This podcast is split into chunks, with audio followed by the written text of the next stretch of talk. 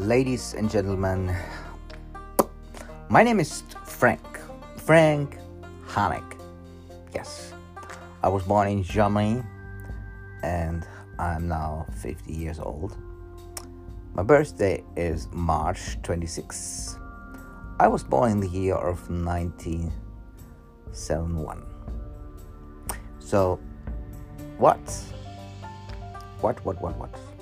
I will talk to you, or what I mean say to you, or what I mean is interesting for you to listen my podcast. This is the number one of maybe a big story. I don't know. We will see it. How much people like this and have interest to listen my stories. I work over 30 years in the fashion industry around the world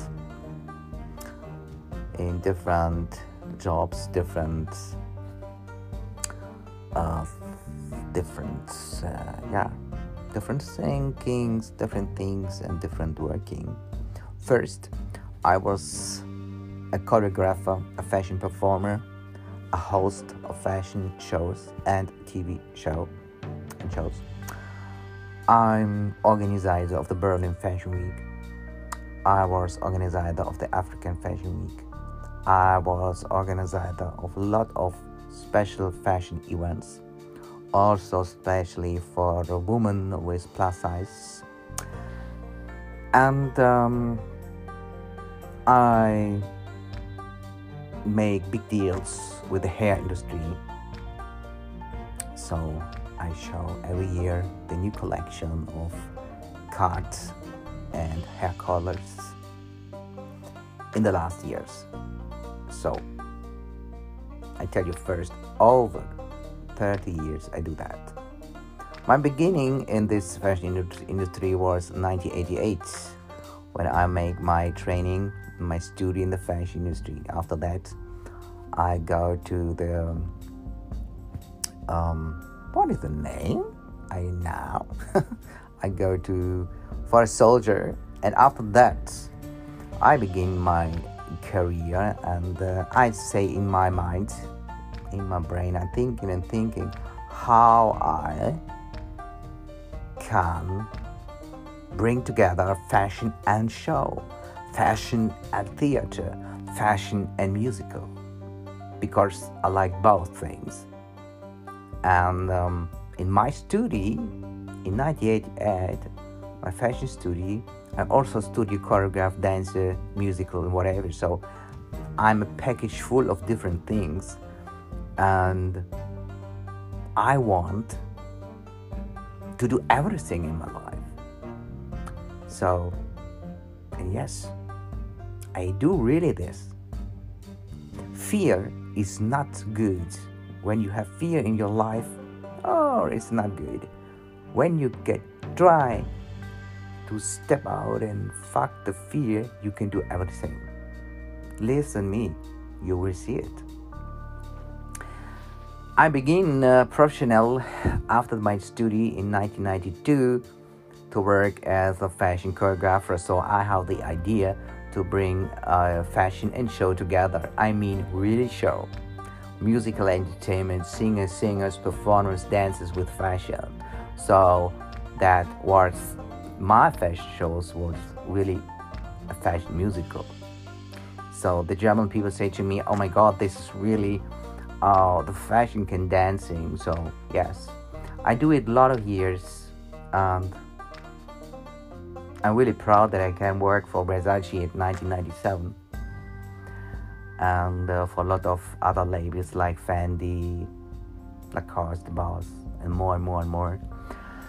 And um, I do a lot of years around the world, and um, but special also, I say in the beginning of the story, for plus size fashion. I have the greatest plus size models ever. They were the best dancer and singer I see in this model world, the plus size model. It was great. And with that, I have a great chance to bring the plus size fashion more in the marketing industry and more on the different platforms in the 1990s without Facebook, without Instagram, without nothing. And this was the interesting thing. You can do what you want with social media or without social media.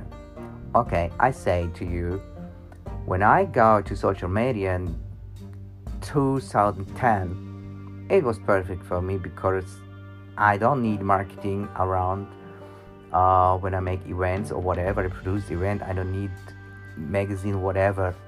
Facebook was enough. So thank you, Facebook, for everything. Thank you, Instagram too, but more Facebook. And this is perfect when you organize your fashion shows or other shows or whatever. So, but okay, back to my career.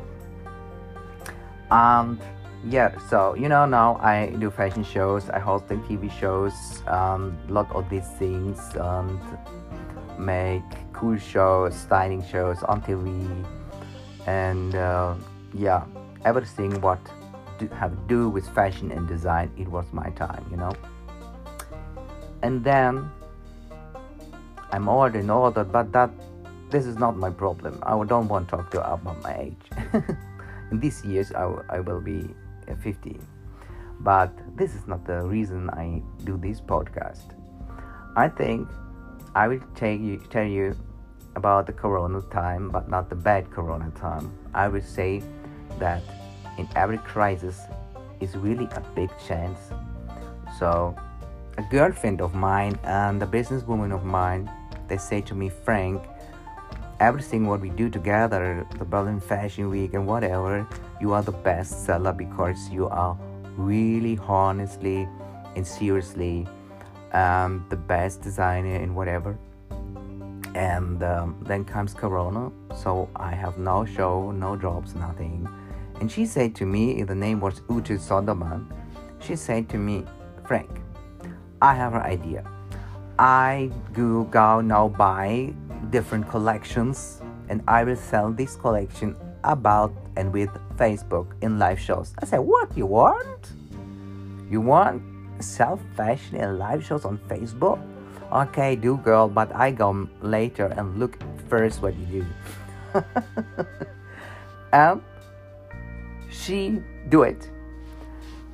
I just can't say how successful this way was really successful for her and today she is the greatest performer for fashion on Facebook live shows and live streams. It's so amazing. She have so much fans. Oh wow, this is really crazy.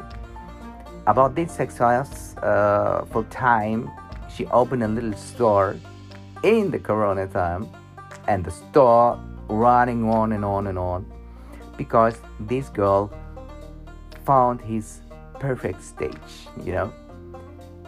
We work so long together, but I never see that they have that she have so much talent for fashion.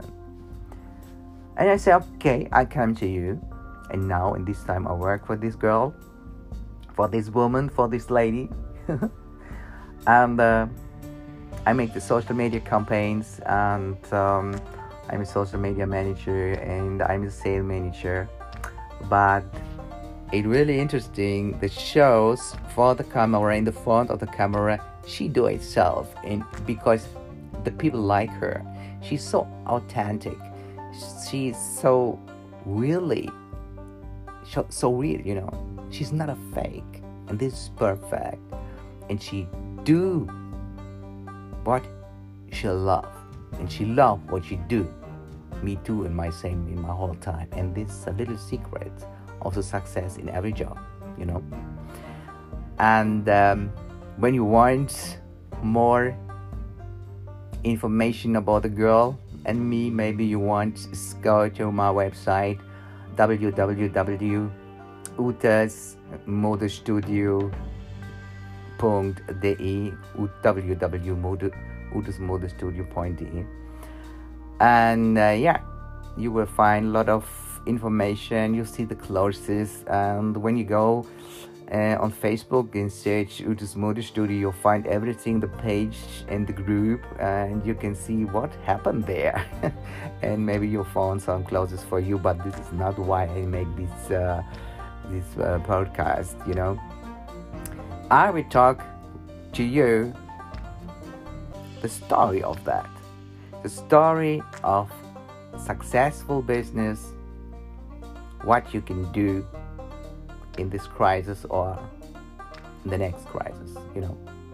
When you have an idea, I tell you, try this idea, do this idea.